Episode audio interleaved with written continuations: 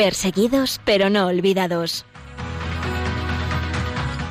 Un programa de la Fundación Pontificia Ayuda a la Iglesia Necesitada con Josué Villalón.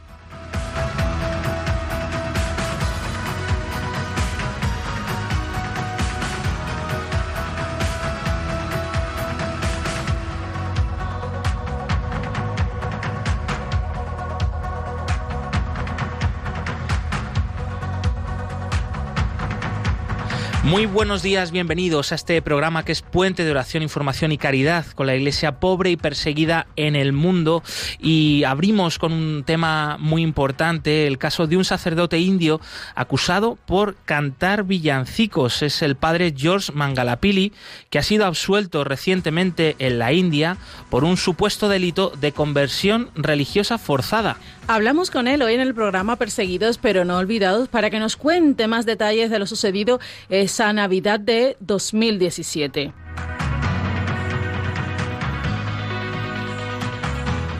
También conversamos con el padre Francis Josephs, sacerdote de la India, director del seminario en el Uru, Andhra Pradesh. Nos comentará cuál es la labor que presta la Iglesia a las comunidades ante la discriminación y persecución, y también cómo ha apoyado ante la pandemia siendo un faro de luz en medio de la oscuridad.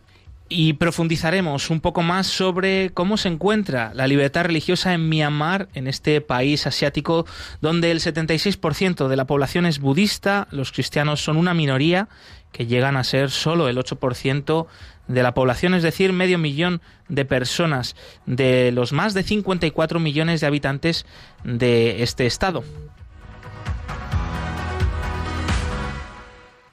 Y con ayuda a la Iglesia Necesitada seguimos muy cerquita de ti, recorriendo toda España para la presentación del informe Libertad Religiosa en el Mundo. Te contaremos qué va a pasar en Zaragoza y para eso estará con nosotros Patricia Martaraena, delegada de ayuda a la Iglesia Necesitada en esa zona. Y hoy, 30 de septiembre, celebramos, entre otros, la memoria de San Jerónimo.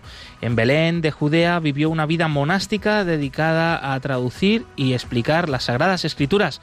Fue partícipe en muchas necesidades de la Iglesia y también es doctor de la Iglesia Católica. Pedimos su intercesión para que el Señor nos ayude a vivir las enseñanzas del Evangelio.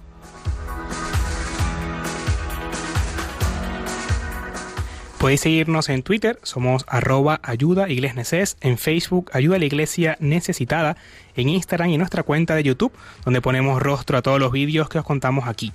También podéis escribirnos a nuestro correo perseguidos pero no olvidados arroba radiomaria.es sobre el tema que estamos tratando hoy y saludamos a todos los que nos sintonizan el día de hoy por esta mañana desde el Facebook Live. A todos muchas gracias por acompañarnos un jueves más.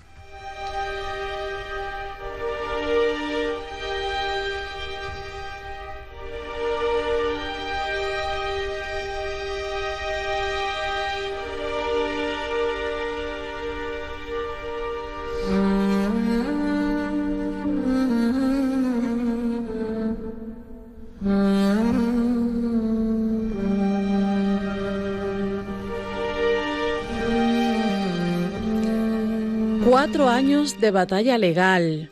El padre Josh Mangalapili ya ha sido absuelto después de que un grupo de militantes hindúes le acusaran de forzar a la población local a convertirse al cristianismo a través de los villancicos navideños que cantaban él y un grupo de seminaristas en un municipio cercano en el estado de Madhya Pradesh y por eso lo tenemos hoy con nosotros en el programa. Bienvenido, padre George, a Perseguidos pero no olvidados. ¿Cómo vivió ese momento del arresto por la policía? Very happy Aquí estoy muy contento. En ese momento tuve miedo porque no sabía qué iba a pasar, pero también sabía que no había hecho nada malo.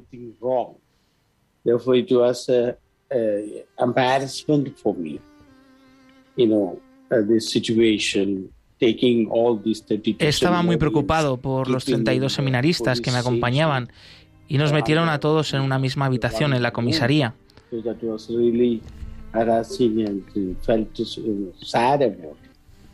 Así es, padre George. También, eh, además de arrestaros, incluso os quemaron el coche y amenazaron de muerte. Y los que lo hacen son los hinduistas radicales.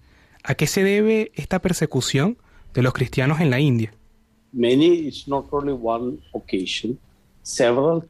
Esta persecución no es nueva, no es la primera vez en la historia de la India, porque hay casos así.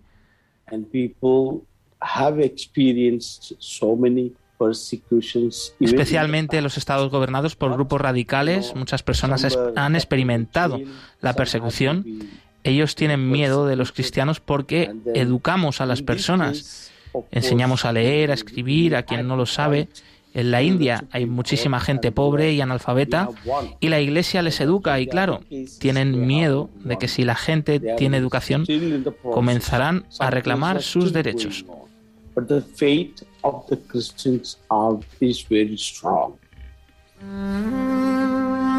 Durante casi cuatro años apelasteis a diversos tribunales y el caso por fin se ha resuelto declarándoles inocentes, pero han sido muchos años de prisión y, de esta presión también sobre vosotros.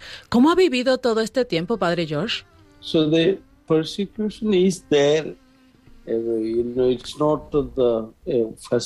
la persecución está ahí y ha sido un tiempo muy duro para muchos. Eh, este fue un caso aislado, pero los ataques a los cristianos han sido muchos. En este caso nosotros apelamos hasta la Corte Suprema de la India porque sabíamos que éramos inocentes, pero hay otros muchos casos que aún no se han resuelto.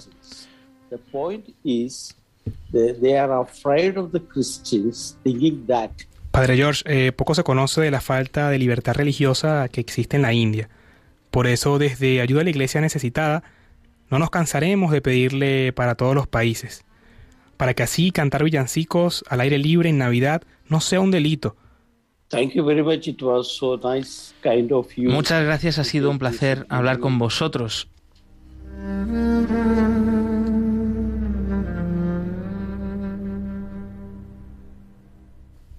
Hemos hablado con el padre George Mangalapili, sacerdote en la India, que fue acusado por cantar villancicos en la Navidad de 2017 y después de cuatro años, pues su caso ha sido resuelto favorablemente, ha sido declarado inocente, pero tenemos que recordar que hablamos de la India, un país donde la persecución religiosa es un hecho, es una realidad y no todos los casos tienen este final feliz como el del padre Mangalapili. Hay muchos cristianos en la India que siguen en prisión, que siguen mm, pues sufriendo en carne propia esta persecución religiosa. Muchísimas gracias al padre Josh Mangalapili y estamos unidos en oración por todos nuestros hermanos cristianos en la India.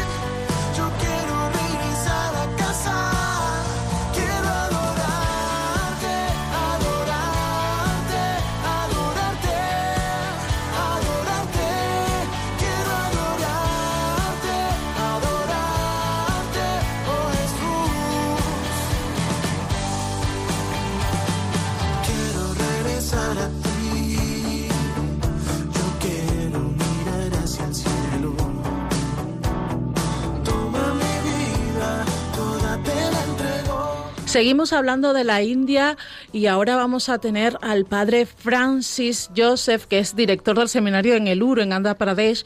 Buenos días, padre Francis, y bienvenido a Perseguidos pero no olvidados.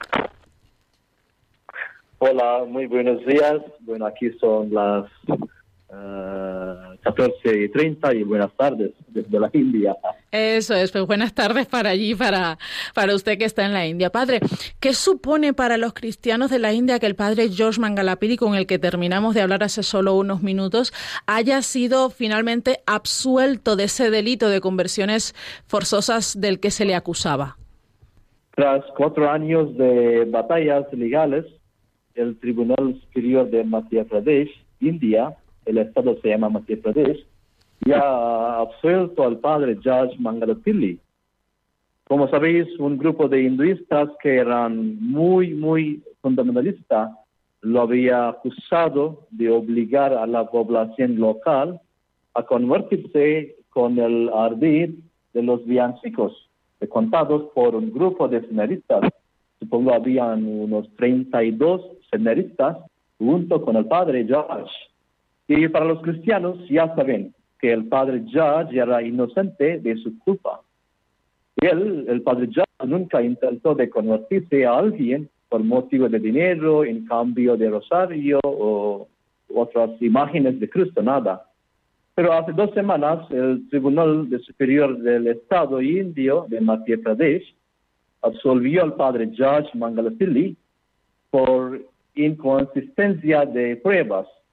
Este asunto nos, para los cristianos, nos atormentaba desde hace varios años, aunque no dudamos, dudábamos de que las acusaciones eran infundadas.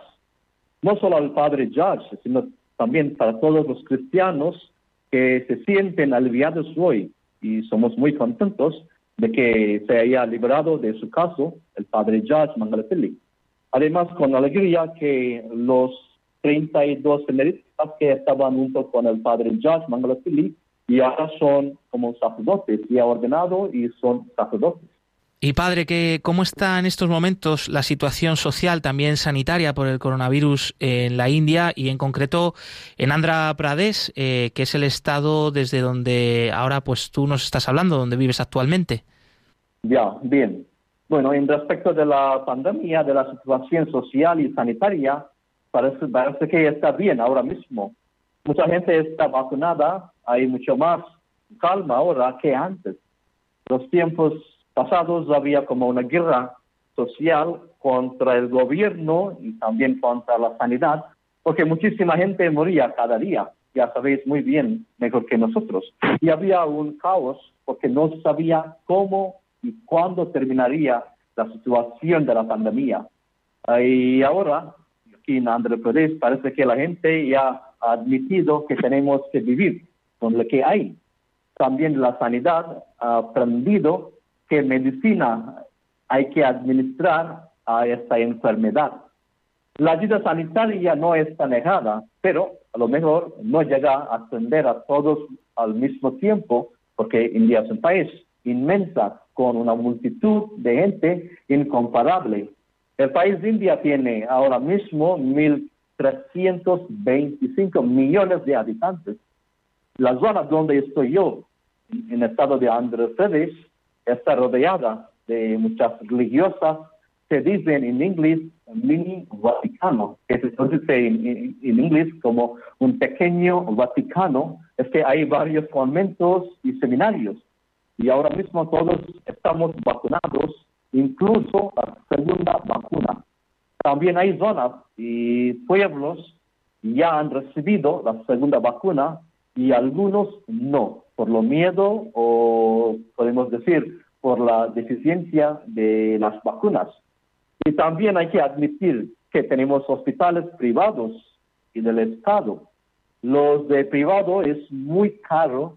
La gente pobre no puede recibir el tratamiento en estos centros privados. Los de Estado todos pueden ir, pero hay una diferencia. La medicina es la misma, donde sea en los privados o de Estado, pero la atención primera no se encuentra en los hospitales de Estado, que son mucha gente ahora mismo quien necesita a la vez. Es, la, es, verdad. Eh, Padre George, ¿y la iglesia está pudiendo ayudar a los más necesitados y de qué manera lo está haciendo? Bien, la iglesia sigue ayudando a los más necesitados, a los más pobres, como de la forma económica o dando las cosas cotidianas como por ejemplo la comida, ropa. También la iglesia ayuda espiritualmente dando el apoyo moral a la gente que han perdido familiares en este tiempo de pandemia. La iglesia tiene su diferente asociación, como sabéis, Caritas, Vicente de Paul. Los miembros de la asociación ahora mismo visitan a las familias de los más necesitadas y ven y estudian la situación de la familia. Y si hay niños que van al colegio, también ayudan de forma gratuita, admitiendo en los colegios de la iglesia o de las religiosas. Por ejemplo, yo pertenezco a la congregación de San Vicente Paul, decimos los padres Paulos en España. En mi provincia, aquí donde estoy, hemos fabricado y distribuido unos 80 mil mascarillas al, al público y a los hospitales donde lo faltaban antes. Y yo lo conozco en mi barrio también, hay otra congregación que se llama San Camilo. Ellos siguen dando alimentos como arroz, pasta, azúcar, tortillas de harina y mucho más a todas las diócesis donde estoy yo. Y hace un mes yo con mis seminaristas aquí en el seminario somos 15 seminaristas y los tres padres aquí en el centro y preparamos unas 45 bolsas de arroz y verduras y donamos a los pobres y a los más necesitados y no importábamos qué religión eran, si eran hindus o musulmanes o cristianos, no importa, pero simplemente ayudamos lo que podíamos antes, ¿no? Sin dudas, eh, la Iglesia Católica es una Iglesia universal y de eso está dando fe, pues esa ayuda que llega a todos sin importar religión, raza o, o, las castas que marcan pues el día a día de la sociedad de la India. Padre Francis, hablando de Iglesia, hablando de fe, ¿cuál es su experiencia de fe en un país como la India, donde eh, se dan casos de persecución religiosa como el del Padre Mangalapili?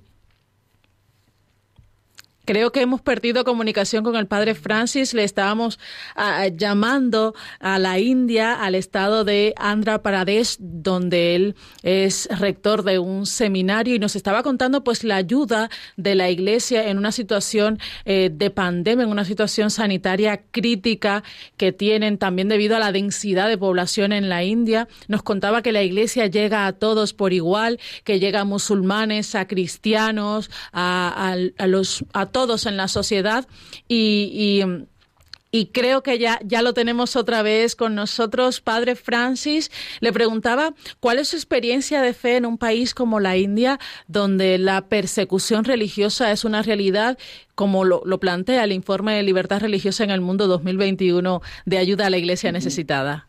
Ya, cada vez yo oigo de los cristianos perseguidos, no me da miedo ni la tentación de huir a algún otro sitio más seguro.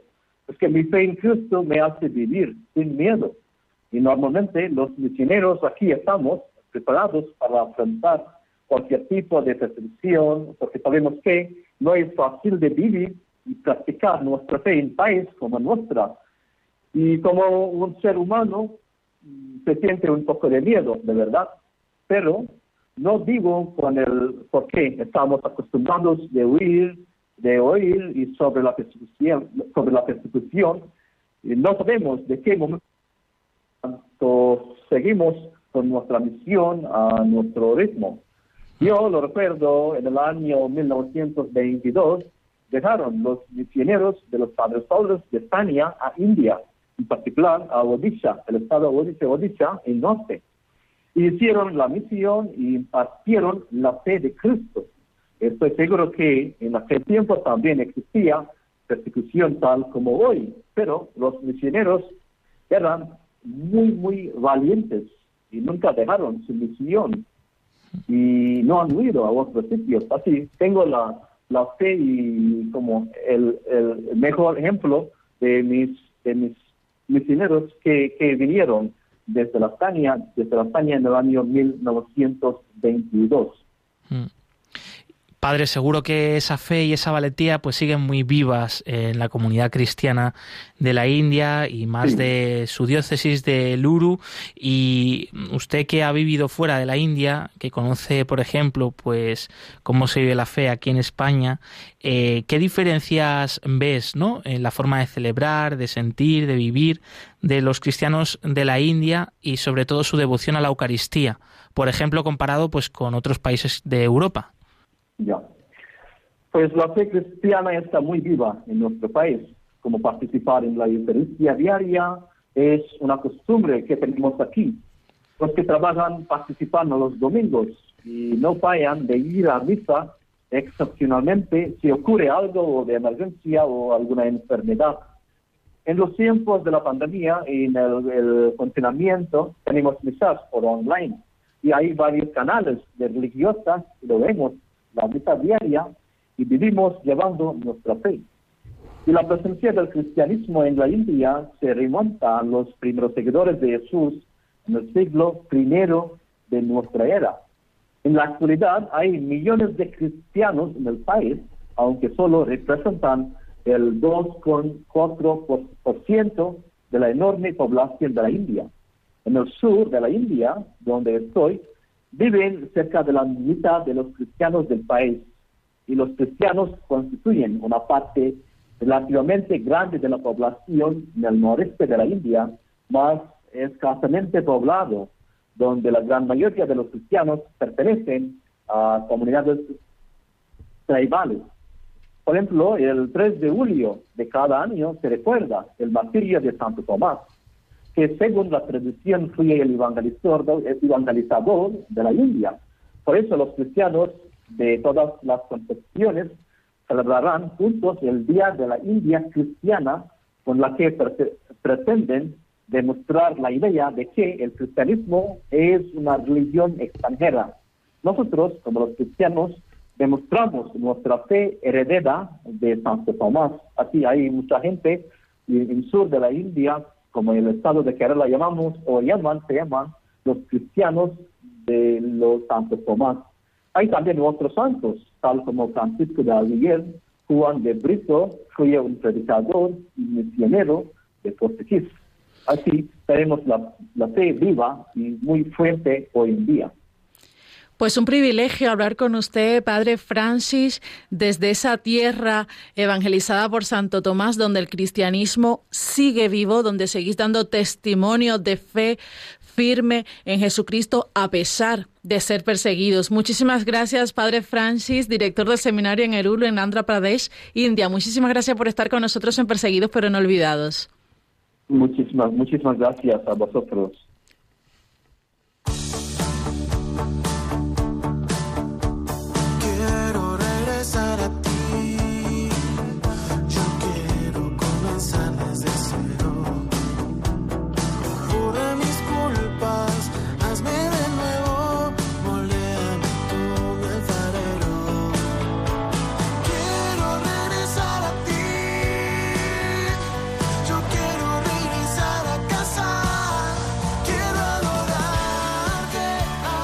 El cristianismo es la religión más perseguida en el mundo. Conoce de cerca esta realidad en Perseguidos pero no olvidados, un programa de ayuda a la iglesia necesitada en Radio María.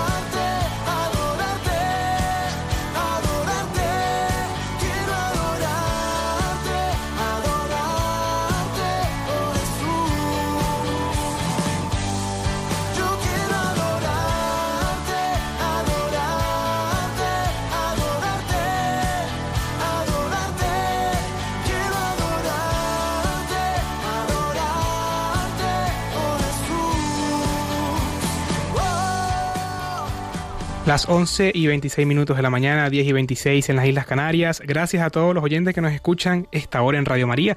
También a los que nos siguen a través del Facebook Live o los que están conectados y nos siguen también a través de nuestro Twitter en arroba ayuda Les recordamos también que pueden escribirnos a nuestro número de WhatsApp de acá de la radio, el 668-594383, 668-594383. Por ahí también tenemos eh, un audio de un oyente en estos momentos que, bueno, que al parecer nos lo van a enviar más adelante. Y bueno, también muchas gracias a todos por acompañaros. Yo quiero regresar a casa.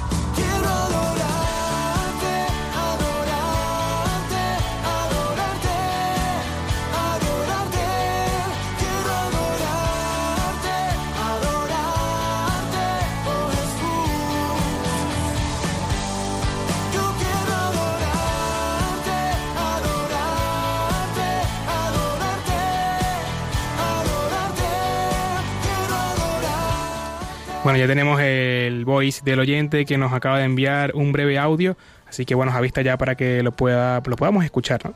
Buen día, bendiciones. Sobre el tema que se está tratando sobre la libertad religiosa, yo pienso que ya se debe impulsar en la ONU, en un organismo multilateral, este, algo que, que haga respetar a los países la libertad religiosa. Si no, pues los países que le respeten se le hagan, se le den, se le den sanciones económicas para poder que dejen la persecución contra personas que tengan eh, cualquier tipo de religión, porque no solamente hablamos sobre la, persecución sobre nosotros los cristianos y los católicos, pero este, que sí, que todos los países entren por la línea, que se respete eh, la libertad religiosa en cada uno de los países y si no, pues que se le metan sanciones a estos, a estos violadores de derechos humanos. Bendiciones, hasta luego.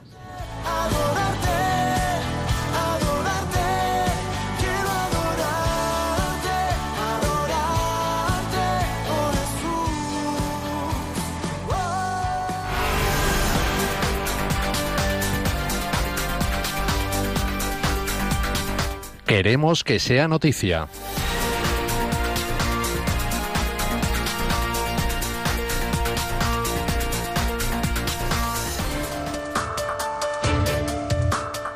Extremistas iraquíes evalentonados para la toma del poder de los talibanes. El arzobispo católico caldeo de Erbil, Basar Guardá, declaró a la Fundación Pontificia Ayuda a la Iglesia Necesitada la amenaza del Estado Islámico en Irak sigue viva. El prelado afirma que la llegada al poder de los talibanes en Afganistán podría tener implicaciones extremadamente graves para Irak, señalando que Afganistán e Irak son lugares muy diferentes, pero la toma de Afganistán por parte de los talibanes ciertamente alienta a quienes apoyan este tipo de regímenes. Un millón de niños rezando el rosario puede cambiar el mundo. Esta es eh, la iniciativa que tiene como objetivo una campaña de oración promovida por Ayuda a la Iglesia Necesitada para el próximo 18 de octubre, invitando a parroquias, colegios y familias a participar un año más en una iniciativa por la paz y la unidad en todo el mundo, animando a los niños a buscar apoyo y sostén en Dios en tiempos difíciles, como explica el cardenal Mauro Piacenza, presidente de Ayuda a la Iglesia Necesitada. Recordamos la invitación del Santo Padre en el año 2020 para unirse a esta iniciativa. Le escuchamos.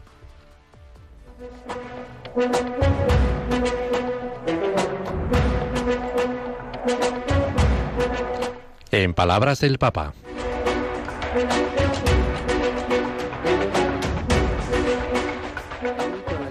La Fundación Ayuda a la Iglesia Necesitada promueve la iniciativa por la paz, para lo cual un millón de niños rezará el rosario. Animo esta hermosa manifestación que da cabida a todos los niños del mundo, especialmente por las situaciones críticas causadas por la pandemia. Religiosa es testimonio de su labor en Afganistán.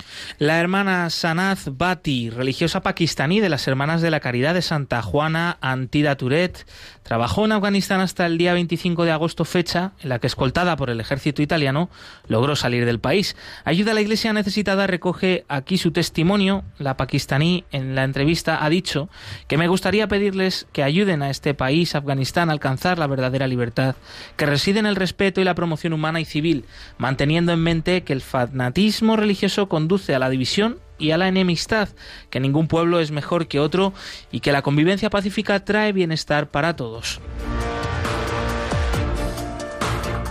Cristianos sufren durante la represión de militares en Myanmar, denuncia activista. En un comunicado, ACI Prensa se hace eco de la reciente denuncia del activista en derechos humanos Benedict Rogers del 28 de septiembre durante un seminario virtual en el Parlamento Europeo, donde señala que la minoría cristiana de Myanmar se está, está sufriendo una violenta represión por parte del gobierno militar que tomó el poder el pasado 1 de febrero. Los militares tomaron por la fuerza el poder de Myanmar, país ubicado en el sudeste asiático. Las fuerzas de seguridad dispararon contra personas que protestaban contra distintas medidas. Hasta el pasado 27 de septiembre se han registrado 1.136 muertes violentas por los enfrentamientos. Hasta aquí la actualidad de la Iglesia pobre y perseguida en esta última semana. Más información, la actualidad diaria la tienen disponible en la web ayudalaiglesianecesitada.org.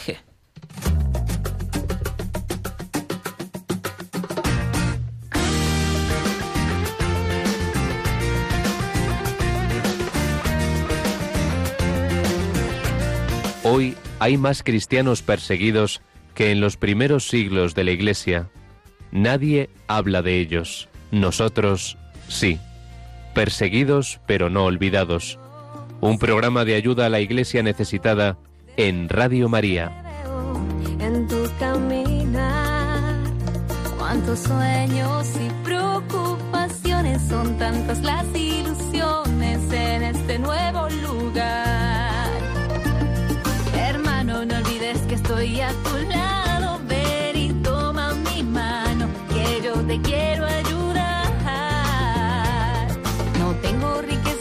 riquezas ni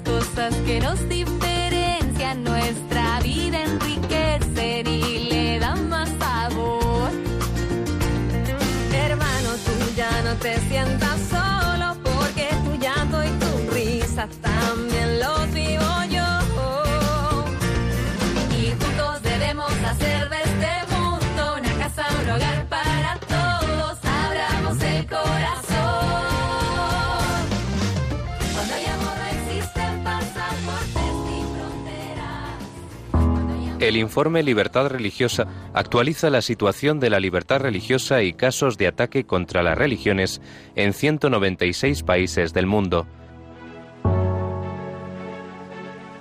No seamos indiferentes ante una realidad que afecta a millones de personas en los cinco continentes, especialmente a los cristianos en China, Irak o Nigeria. Conoce cuál es la situación de este derecho a través del informe Libertad Religiosa que edita Ayuda a la Iglesia Necesitada.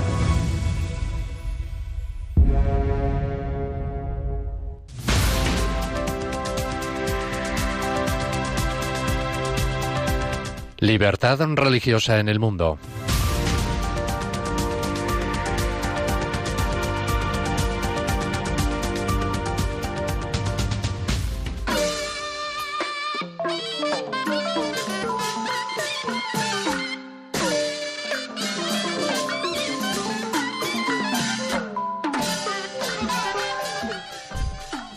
Comentábamos en las noticias eh, una actualidad sobre la situación en Myanmar, por eso queríamos profundizar sobre la realidad de la libertad religiosa en este país del sudeste asiático, donde el pasado 1 de febrero el comandante en jefe de las Fuerzas Armadas, el general Min Aung Hlaing, dio un golpe de Estado, tomó el poder y encarceló a la jefa de facto del gobierno civil electo, la Premio Nobel de la Paz, Aung San Suu Kyi a ministros y también y a altos dirigentes de la Liga Nacional para la Democracia, así como activistas clave de la sociedad civil. Se iniciaron entonces varias semanas de protestas por todo el país en las que participaron decenas de miles de personas. En algunos casos, los militares utilizaron munición real y balas de goma para reprimir las protestas y varias personas murieron. Sin embargo, la religión juega un papel importante en el conflicto. Como observaba el cardenal en el mismo discurso, los extremistas religiosos de Myanmar y parte de la élite religiosa hacen un mal uso del discurso de odio que prolifera en el conflicto para agitar a la población budista mayoritaria. En un país profundamente religioso se cree lo que dicen. La gran tragedia es la radicalización de las ideas del pueblo.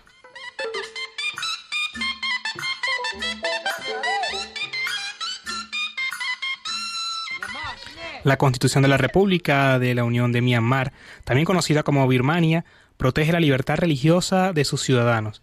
declara que todos los ciudadanos tienen el mismo derecho a la libertad de conciencia y el derecho a profesar y practicar una religión, sujetos al orden, la moralidad o la salud públicos y el resto de las disposiciones de esta Constitución, a la vez que reconoce el cristianismo, el islam, el hinduismo y el animismo como religiones que existen en la Unión en el momento de entrar en vigor en esta Constitución, considerando la posición especial del budismo como fue profesada por la gran mayoría de los ciudadanos de la Unión. Lo mismo ocurre con las violaciones de la libertad religiosa observadas en el resto del país.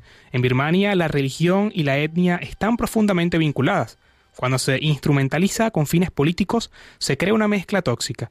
El nacionalismo étnico-religioso, muchas de las violaciones de la libertad religiosa en Birmania se producen en el contexto de conflictos étnicos y políticos. A veces los casos de discriminación y persecución religiosa son evidentes. En otras ocasiones es difícil diferenciar entre el odio religioso y racial, o especialmente en el caso de los militares, entre la violencia por motivos religiosos y el conflicto general.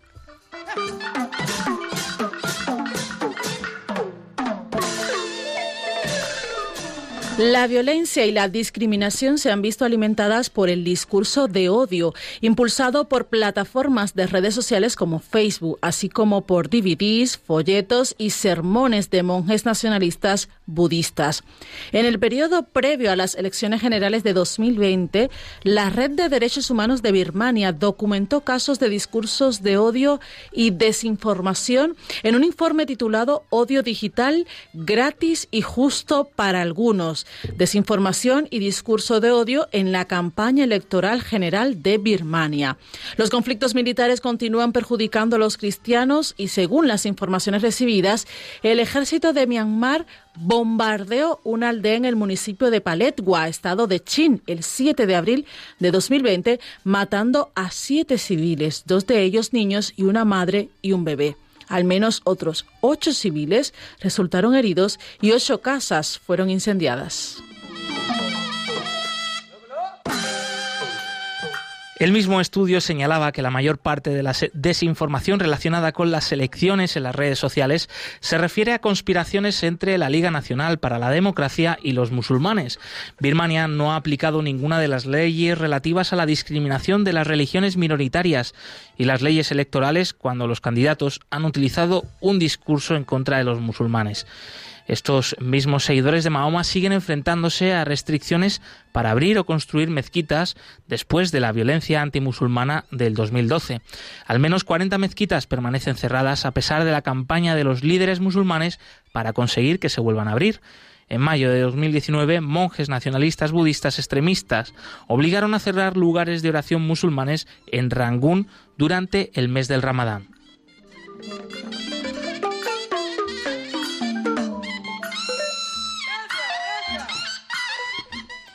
La Iglesia Católica de Myanmar ha defendido con palabras y hechos la libertad religiosa y los derechos humanos y ha procurado la paz.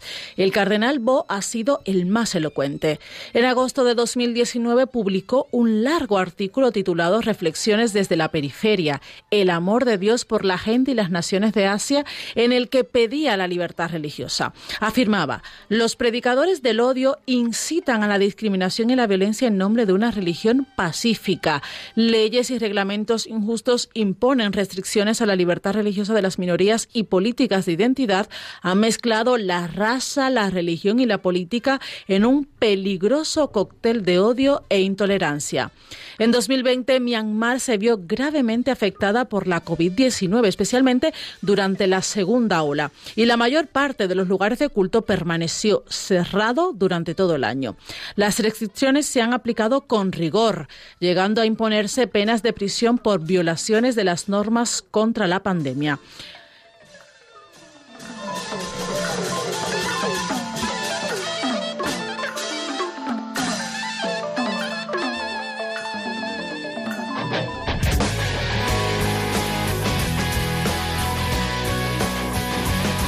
Testigos del siglo XXI.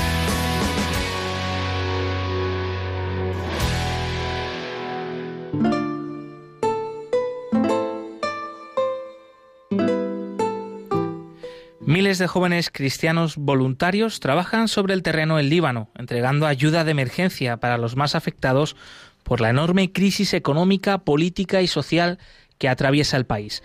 La Iglesia Católica ha abierto escuelas, conventos y parroquias como centros de acogida.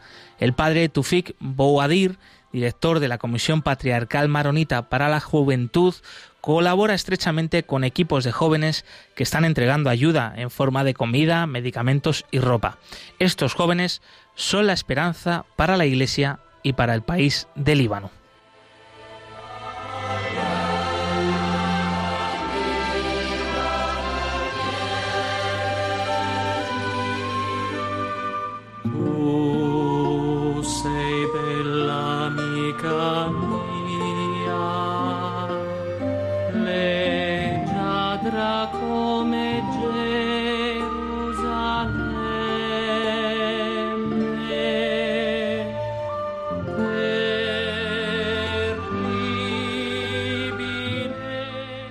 The idea of recycle uh, start in, in a camp where I'm uh, what- when I was camping in, in a forest and I found a lot of plastic, a lot of La explosión de Beirut ha sido un gran problema por la gente que ha muerto, por las casas destruidas, más de 300.000 personas sin hogar. Nosotros hemos ayudado, hemos estado apoyando mucho y desde entonces este movimiento de bondad está siendo cada vez más grande. Tengo que decir que estoy muy orgulloso de mis jóvenes que tienen en su corazón la palabra de Dios. Ellos se convierten en estas mismas palabras, palabras vivas. En este tiempo de oscuridad, ellos son la luz. En este tiempo de odio, ellos son amor. En este tiempo de desesperación, ellos son la esperanza.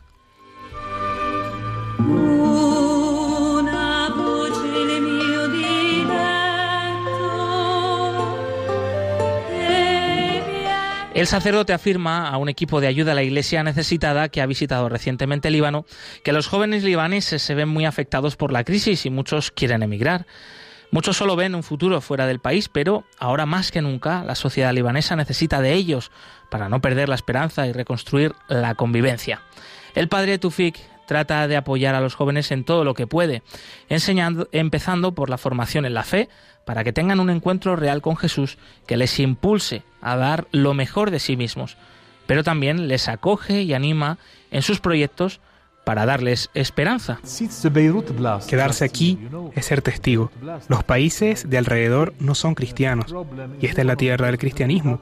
Y el cristianismo en la tierra donde nació es un apoyo por toda la iglesia en todo el mundo.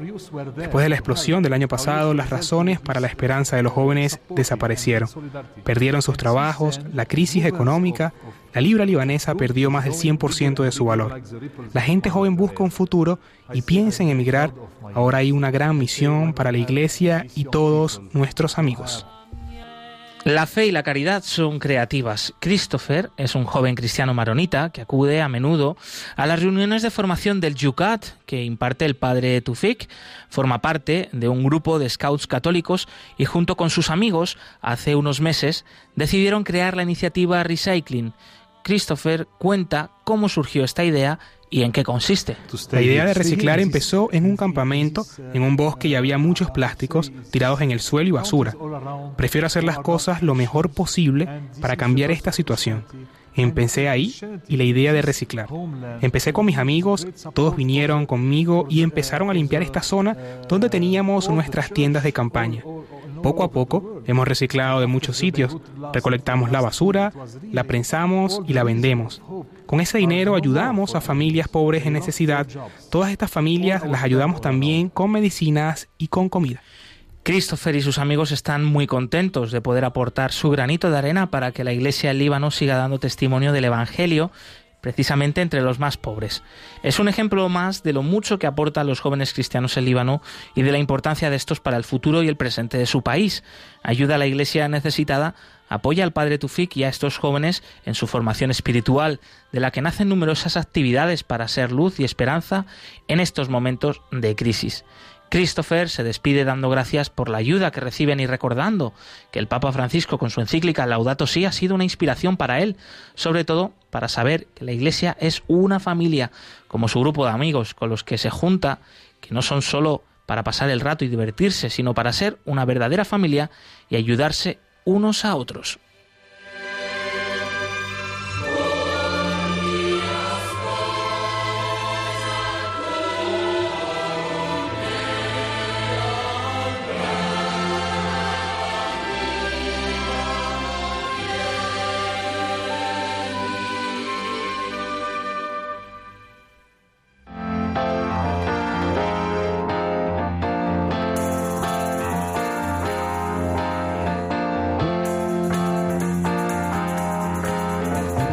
Cerca de ti.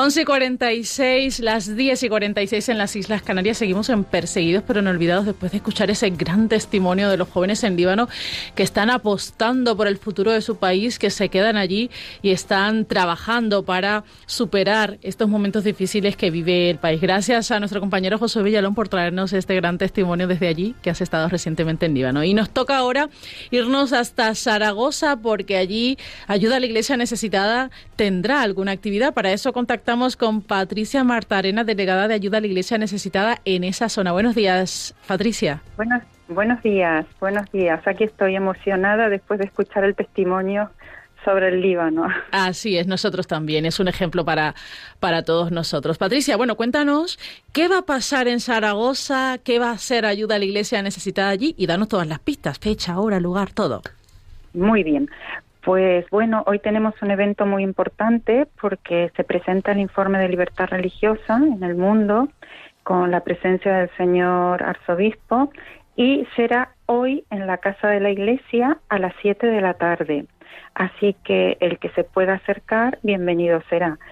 Eh, aunque tenemos aforo limitado, pero la verdad es que esperamos que, que venga la mayor cantidad de gente posible porque es necesario transmitir toda esta mm, este estudio, esta investigación o esta, este informe que nos pone en, en, la realidad de lo que es la persecución religiosa en el mundo. Así que, bueno, pues, y luego también este domingo a las a la una de la tarde en la iglesia de San Miguel de los Navarros, en la misa de jóvenes, va a estar presente el báculo este objeto profanado por el, Estado Islámico en Cuaracosh. Así que bueno, esperamos que la gente se acerque y pueda sentirse apelada por la situación de tantos hermanos nuestros en la fe. Patricia sin, desvelar, Patricia, sin desvelar mucho de este informe libertad religiosa, que invitamos a todos los oyentes de Radio María que, vivan en Zaragoza o alrededores, pues a pasarse esta tarde la presentación y conocerlo. Y, eh, pero, ¿qué, nos puedes eh, transmitir sobre este informe que pueda interesar a la gente, que le anime también pues a participar en esta presentación? Bueno, pues sobre todo que mm, conocer de primera mano la realidad de nuestros hermanos perseguidos en la fe, de todas las creencias en 196 países y cómo eh, también conocer sobre el derecho a la libertad religiosa en el mundo, que muchas veces eh, no solo es ir tener eh, un sitio para escuchar misa o, poder hacerlo, sino también el, el, que ellos puedan pensar que en otros sitios se vulnera en, cuanto a la libertad de pensamiento y conciencia, ¿no? Eh, y esto es muy importante para, para el desarrollo de la vida de las personas y sobre todo para el desarrollo integral del espíritu. Entonces es muy necesario conocerlo porque mm, no es eh, habitual que salgan los medios de comunicación, solo en la prensa especializada, y es muy importante para el crecimiento personal también y para podernos sensibilizar con todas estas partes del mundo. Patricia Marte Arena, delegada de Ayuda a la Iglesia Necesitada en Zaragoza, muchas gracias por haber estado con nosotros. Muchísimas gracias por haber llamado, de verdad. ¿eh? Un beso y un abrazo para todos.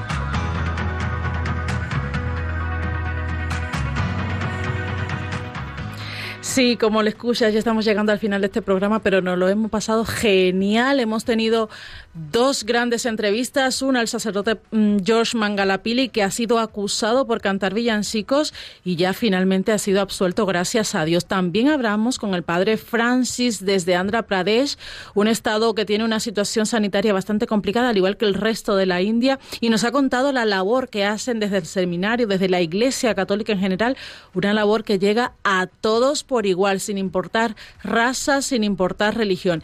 Esa es nuestra Iglesia. Y también hemos eh, profundizado en la situación de la libertad religiosa en Myanmar. También conocimos cuáles eh, van a ser las próximas actividades de ayuda a la Iglesia necesitada de la mano de Patricia, delegada de ayuda a la Iglesia necesitada en Zaragoza. Recordamos esa cita esta misma tarde, a las 7 de la tarde, en el Salón de Actos de la Casa de la Iglesia, la presentación del informe Libertad Religiosa en el Mundo en Zaragoza. Invitamos a todos nuestros oyentes eh, pues de Zaragoza y alrededores a poder participar con la presencia también del señor arzobispo y nada, pues agradecemos una vez más vuestra compañía.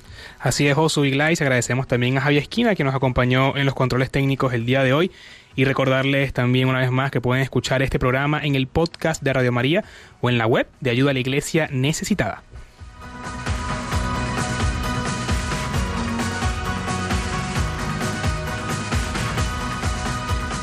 Pero no te vayas, porque continúa la programación de Radio María con el rezo del Ángelus. Nosotros nos volveremos a encontrar, si Dios quiere, en esta casa, la Casa de Todos Radio María, el próximo jueves 7 de octubre a la misma hora. 11 de la mañana. Te esperamos. Movidos por el amor de Jesucristo y al servicio de la Iglesia que sufre, un fuerte abrazo y hasta pronto.